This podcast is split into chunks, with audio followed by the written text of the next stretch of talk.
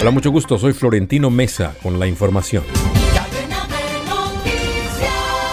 Estados Unidos dijo este viernes que es un socio firme de Colombia en temas de narcotráfico y aseguró que comparte con el nuevo gobierno de Gustavo Petro la necesidad de ofrecer alternativas de siembra a los campesinos que cultivan plantas como la coca y la marihuana. El subsecretario para América Latina del Departamento de Estado Brian Nichols explicó que su país mantiene una fuerte cooperación con Colombia en temas sobre el narcotráfico y afirmó que Estados Unidos apoya un enfoque basado en la salud pública y en la ciencia.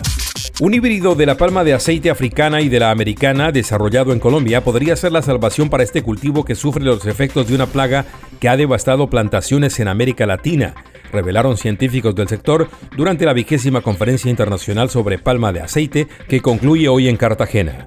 Al presentar el resultado del proceso, el director de investigación del Centro de Investigación en Palma de Aceite Cenipalma, Hernán Mauricio Romero, dijo que este híbrido puede hacer evolucionar la palmicultura mundial.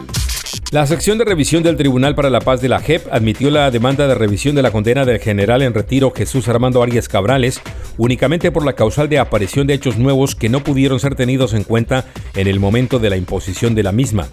La demanda de revisión fue promovida contra la condena por el delito de desaparición forzada, confirmada por el Tribunal Superior de Bogotá el 24 de octubre de 2014, en el caso de la retoma del Palacio de Justicia tras el sangriento asalto del M-19 en noviembre de 1985.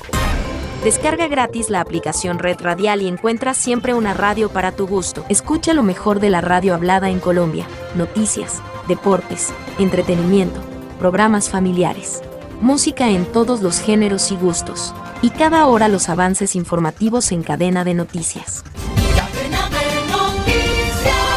Descarga ya la aplicación de la red radial disponible en Google Play Store y lleva la mejor radio en tu celular.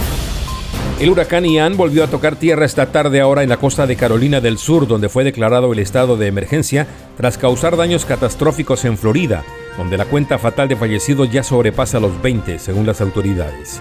Las cifras proporcionadas por las autoridades de Florida aún no incluyen ninguna muerte en el condado Lee, uno de los más afectados, donde los equipos de búsqueda todavía están trabajando en las áreas arrasadas. Volveremos con más en Cadena de Noticias.